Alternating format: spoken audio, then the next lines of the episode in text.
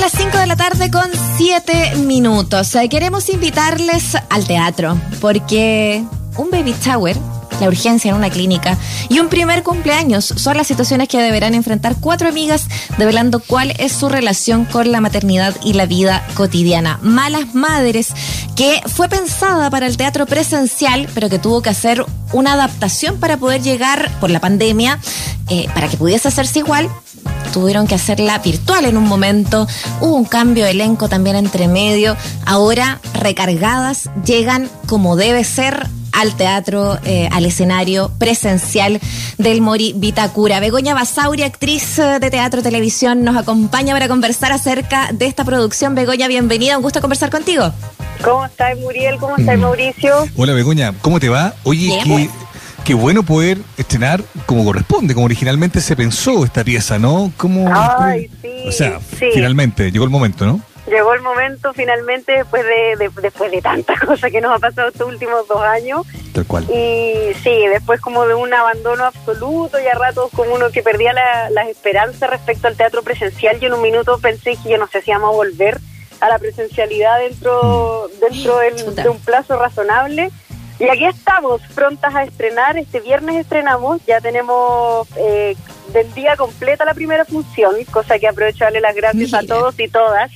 Súper emocionante y estoy súper, en verdad súper contenta, súper emocionada de volver al teatro. Oye Begoña, y lo obvio, pero hay que preguntarlo, ¿no? ¿Cómo ha sido esto de, o sea, cómo fue esto de adaptar algo que era originalmente presencial a lo virtual y de vuelta? Hay cosas que se quitan, que se agregan, hay tonos que se acentúan, hay énfasis que hay que manejar de manera distinta. ¿Cómo se hace desde lo actoral? Sí, o sea, es absolutamente, mira, tenemos la suerte que la Ángela Díaz, conocida como Negra Cesante, Negra Cesante, sí. la Negra Cesante que es muy audiovisual ella en su, en su escritura, permitió que nosotros pudiéramos adaptar esta obra teatral al mundo como de Zoom. Y en el fondo es como actuar un Mm. poco de la cintura hacia arriba, es bien extraño. eh, por así decirlo, pero claro, eran reuniones de Zoom que, en que uno se para y, y pero un poquito y vuelves y llevarlo de vuelta al teatro, que es como la originalidad del texto, que es como volver al alma mater de ese texto, eh, fue súper desafiante, pero fue ha sido muy entretenido, muy, muy, muy entretenido, porque también uno tiene que aprender cómo a mover los personajes de nuevo, eh, también a escuchar las nuevas propuestas, porque la Katina Uberman, que ha sido uno de los personajes, está en Brasil viviendo y podía hacerla online, pero no la puede hacer presencial, entonces Claro. está la Sigrid Alegría en, en su reemplazo. Y también hay una propuesta absolutamente distinta, pues nueva, ella tiene otra otra cinética, otra todo todo distinto, así que ha sido súper entretenido. Oye, qué loco lo que dices y qué real, para detenerme un poquito ahí, pero efectivamente, claro, uno dice, bueno, es el mismo texto, quizás haya que adaptar algunas cosas, eh, pero claro, pues es distinto actuar, como tú decís, de la cintura para arriba, desde donde te veo, ni siquiera es como la televisión, no, no es una película, es, es para el computador, es alguien que... eh, es algo totalmente distinto. Eh, el movimiento, el alcance, eh, los gestos. Eh, ¿Cómo también eso eh, y el hecho de, de tener esa experiencia previa con lo virtual, no sé, po, va, va, eh, añadiendo o quitando cosas también? Eh, a propósito de lo que te preguntaba recién Mauricio también, de, la- de, de los cambios, de, la- de las necesidades del cambio para lo presencial también.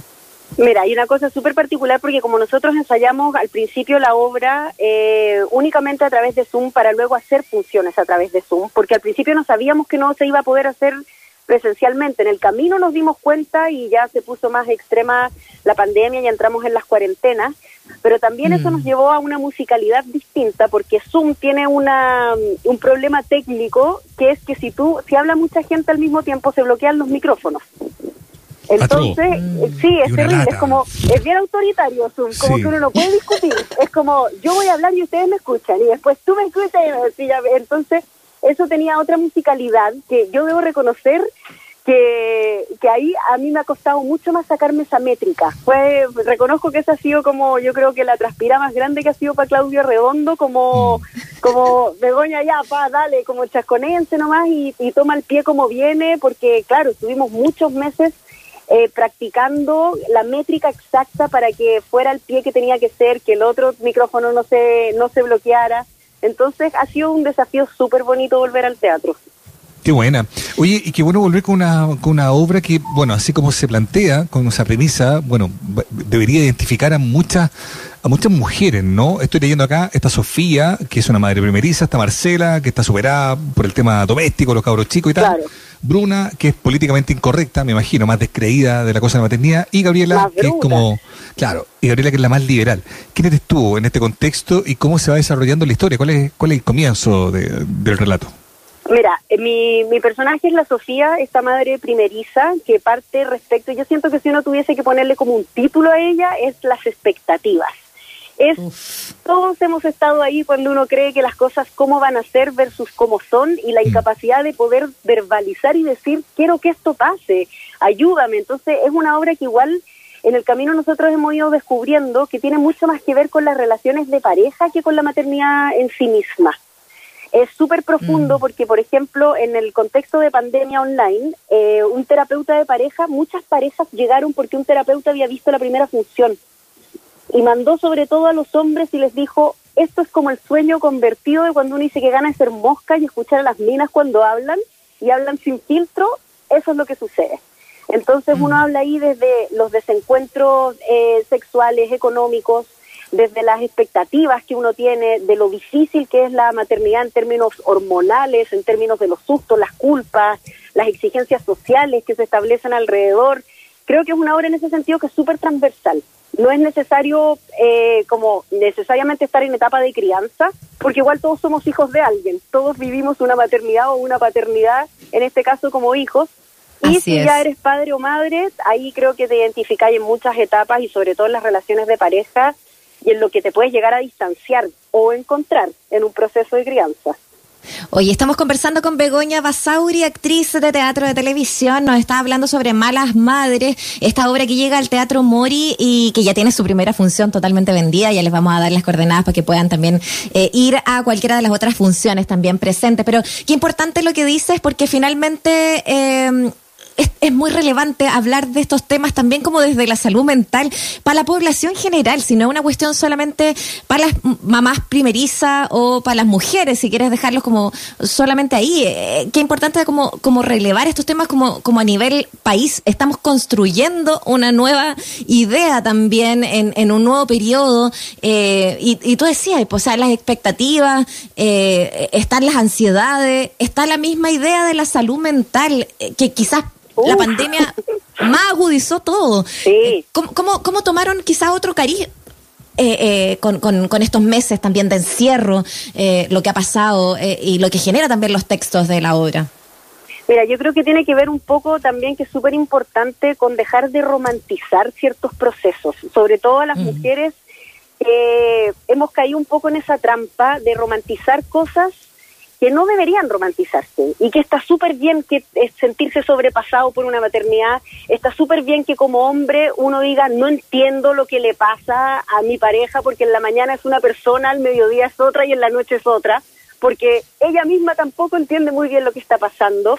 Entonces, ese proceso creo yo que se agudizó, como dices tú, durante las cuarentenas. O sea, muchas parejas se separaron en el proceso de cuarentena muchas parejas descubrieron que en realidad no tenían tanto que ver como creían y también está bien, hay que darse espacio a decir, ¿sabéis qué? Hasta acá llegó nuestro proyecto o hasta acá eh, empieza el amor y quizás nos estamos empezando a faltar el respeto y dejemos esto hasta acá. Y un poco todas esas cosas se cruzan en, Malas Madres con una cuota de humor, es una comedia totalmente, con un humor mm. súper negro como es el de la negra. Eh, pero tiene, tiene que ver, creo yo, con eso. Para mí es como que la palabra que cruza todo tiene que ver con las expectativas, y eso es. Mm. Eso es, y no romantizar cosas. Está bien que no te sientas cómoda con tu cuerpo, que no te guste como quedas después de un embarazo, y que, que paremos con, oye, es el mejor momento más feliz de tu vida. Puede no serlo, y también está perfecto. Es como dejar que cada uno viva una maternidad y una paternidad individualmente, que sea una experiencia única para cada uno y poder decirlo sin que el resto te juzgue. Igual es feroz porque, claro, se entiende absolutamente el tono de comedia, ¿no? Pero el concepto de mala madre, que lo encuentro eh, siniestro, perverso, pero, Claro, es rígido, porque en el fondo tiene que ver con el castigo a la mamá que se queja o a la mamá que está superada o a la esa situación que, convengamos, ya que los críos se traen de a dos, no recae nunca en la figura de uno, en la figura masculina, digamos, no se habla de, de, mal padre. Al contrario, cuando el mal padre es un mal padre, se dice que es un papito corazón. Fíjate tú, mira la ternura para hablar de, lo, que, de lo que nos hacen cargo, ¿no? Eh, o sea, sin ir más lejos, tenemos un candidato presidencial que está en un tema de pensión alimenticia en Chile se puede ser candidato a presidente teniendo un tema de pensión alimenticia. Yo no sé si eso podría suceder si fuera una mujer. En términos de castigo social me refiero. No hay que esté el vacío social para que eso suceda. Es súper potente como se exige a la, eh, cómo se exige frente a la maternidad. Es súper bueno que lo elabores porque, claro, se entiende que, que, que más allá de que sea una comedia, la gracia de la buena comedia, siento yo, es que deja caer unas cuantas verdades incómodas, digamos, ¿no? Y yo creo que en ese sentido la, la obra apunta hacia ese lugar, ¿no?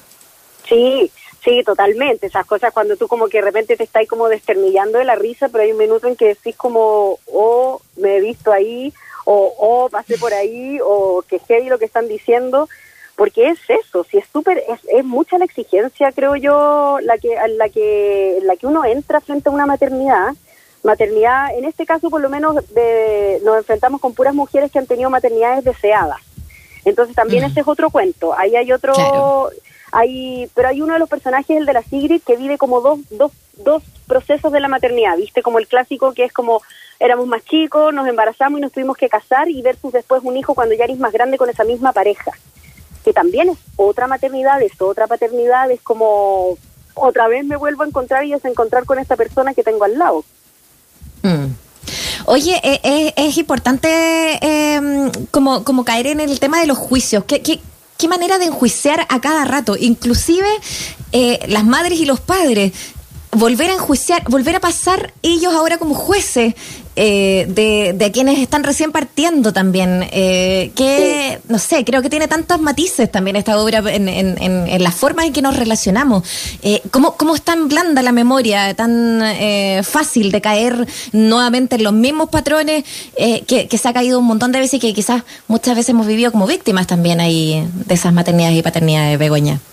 Sí, yo creo que ese es, por eso yo decía que es un poco eh, romantizar ciertas cosas y ciertas trampas que nosotras, nosotras mismas nos hacemos y vamos pisando ese palito una y otra vez, que es un poco como una suerte de venganza muy velada que no nos damos cuenta cuando nos convertimos en jueza de otra, de otra que está haciendo algo que no sabe o de otra que está haciendo algo distinto a lo que yo creo que es lo que se hace bien. Tal cual. Y creo yo que, que ahí hay que ser súper, súper respetuoso respecto a la crianza. Creo que la crianza es algo súper personal, entendiendo que siempre que se respeten los derechos fundamentales de los niños y niñas y adolescentes, dejando esa, porque siempre está, ah, pero es que sí, ya, dejando el pero es que sí de lado, creo que hay que respetar si un papá quiere eh, no darle azúcar a sus hijos, por último, aunque a ti te parezca que es, pero bueno, ¿por qué te estás metiendo en esto? ¿Por qué estás haciendo esto?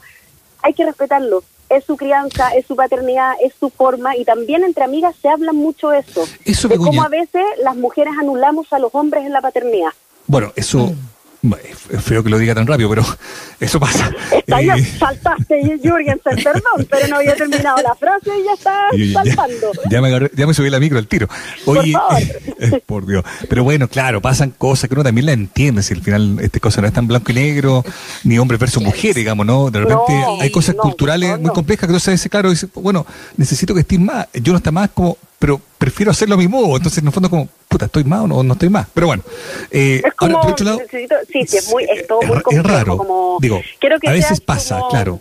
Sí, como un gomero muy presente, aportativo, pero quédate callado, pero haz algo, pero no hagas nada. Curioso. sí, que cuando yo, cuando yo iba a ser papá, me acuerdo que como justo eh, la primera vez que iba a ser papá, su papá de dos, y el, primero, me acuerdo que siempre contó esta tontera, no sé si quería contarla, pero bueno, estaba viendo la tele, mi mujer está muy embarazada, a punto de parir, y yo estaba viendo un documental de esos tardes como de invierno, un documental de eh, vida animal, y salía como un, un, un, grupo de, de primates, ¿no? Y, era notable porque la, la, la, hembra que estaba a punto de parir estaba como echadita, guardadita, y el hombre estaba como alrededor de ella mirando que no pasara nada alrededor, que no se acercara nada. Era como casi un rol del mundo animal que uno podría, como, comillas, trasladar al mundo. Y ahí como que viendo esa cuestión dije como, bueno, de esto se trata, ¿no? Tengo que proteger a mi mujer que está a punto de parir, tengo que cuidarla, tengo que tratar de hacerle el espacio lo más eh, cómodo, calmo posible para todo lo que está por vivir, digamos, ¿no? Es no sé por qué estoy diciendo esto, pero realmente creo que eso es parte también de lo que... Expláyate, expláyate. es un tema que hay que hablar mucho, yo creo. Sí, es un tema que hay que hablar mucho. Pero viste, porque no este se habla, porque no, se permiten las voces. Se habla. No, y lo que te quería decir... Los hombres se sienten abandonados, dejados de lado, y que las mujeres no podemos creer que pidan protagonismo en ese momento de la vida en que, amigo, no eres el protagonista, pero ¿qué pasa con la relación de pareja? Claro, me Tienen miles de capas, ¿cachai? Pero lo bonito es hablarlo. Mientras lo podamos hablar empieza a generarse identidad y alguien dice, oye, a mí también me pasó. Oh, qué heavy, ya, yo también lo viví. ¿Y cómo lo solucionaste? ¿Cómo? Yo creo que es la única forma en que hagamos comunidad en serio. Oye, pero Begoña, a mí lo que sí me quedó en el aire, esto que tú decías, como que también puede ser un cliché o una generalización, pero tú lo, comentaste y es verdad, desde la vez, ¿no? Eh, ¿Por qué pasa eso? No entiendo, porque hay mucha solidaridad cosa que es real, pero también lo que tú decías, esto de cuestionar cómo lo hace el otro o lo hace la otra, con la crianza, no sé, a veces se da mucho en un mundo femenino. ¿Se aborda eso también? ¿O estos roles que están encarnados en la obra lo contemplan también de algún modo? Yo, mira, más que más que hacer como el, sono, el, como el análisis fenomenológico, sociológico, de, porque no, no quiero empezar como ya van a salir las feministas y el patriarcado, pero es que todo radica ahí al final, cuando uno empieza como que le saca un poquito, como que y un poquito de algo y uno entiende que esas son las formas en que se establece también el orden, en que mientras una mujer ve a otra mujer como enemiga, está perfecto porque se va a mantener el status quo que se necesita. En cambio, cuando una mujer dice, no sé hacer esto, o esto que me debería fascinar no me fascina, se atreve a decirlo, hay una manada de mujeres dispuestas a decirle, a mí también me pasó, o a mí no me mm. pasó, pero te apaño y te cuido y te, y te acompaño en esto. Sí creo que es, no es fácil mostrarse vulnerable, menos en tiempos, en tiempos de, de hoy que también se aborda mucho, que tiene que ver con estas maternidades perfectas que se viven a través de Instagram, que uno ve personas con guaguas chicas, con camas tendidas, peinadas perfectas, y uno dice, pero ¿en qué minutos si yo no he logrado sacarme el pijama y son las 5 de la tarde? ¿Cómo? Bañarse. Claro, no, me puede. todavía no me puedo bañar. ¿Cachai? Y a las 12 del día, tu influencer del momento subió una foto en que ya hizo yoga, weón. Y uno dice, loco, no. el pan de masa madre ya está listo en el horno y también es una realidad, pero también siento yo que también hay que honrar y decir, no sé, tengo gente que me ayuda, gente que trabaja, gente que me cuida, o tengo una enfermera que me ayuda en las noches. Creo que hay que mostrarnos también los distintos tipos de maternidades porque para mí son todas válidas. Quien pueda pagar una enfermera en la noche es absolutamente válido como quien no puede y decide criar con apego absoluto y no soltar nunca más a su guagua desde que salió de su cuerpo. Es igual también es válido. Y te das cuenta porque estos temas, como bien conversamos ahí, Begoña, eh, tienen que ser hablados y no solamente, como tú dices, qué bonito que haya una manada de mujeres, tribus de mujeres que te puedan apañar en las buenas y en las malas, eh, para ir bajando eh, esas ansiedades, para ir bajando los juicios, pero qué importante también incluir justamente también esa visión de las nuevas paternidades, de las nuevas masculinidades, ni siquiera nuevas, ¿no? Está mal dicho el nueva, las que están ahí presentes, pero que es necesario que también se incluyan incluyan esas voces. Por eso Malas Madres es una buena obra, una buena eh, posibilidad, como decíamos, para poder también eh, extender esta conversación. Bueno, la idea entonces es que vayan porque eh, va a estar desde este 5 de noviembre hasta el 11 de diciembre, viernes y sábado, 21 horas, Teatro Mori Vitacura. Entradas ahí a través de puntoticket.com para este viernes, eso sí, está llena. Busque también su siguiente opción. Begoña, te damos las gracias por la conversación. Muy entretenida. Muchas gracias. A ustedes un millón de gracias, que han todos invitadísimos, padres, madres, no padres, no madres, que han todos invitado al teatro a pasarlo bien y vamos a reactivar la cultura en nuestro país que es tan, tan importante. Así que muchas gracias a ustedes por interesarse. Chao, Begoña, que esté muy bien. Chao. Ustedes también, chau, chau. Oye, sigamos con música.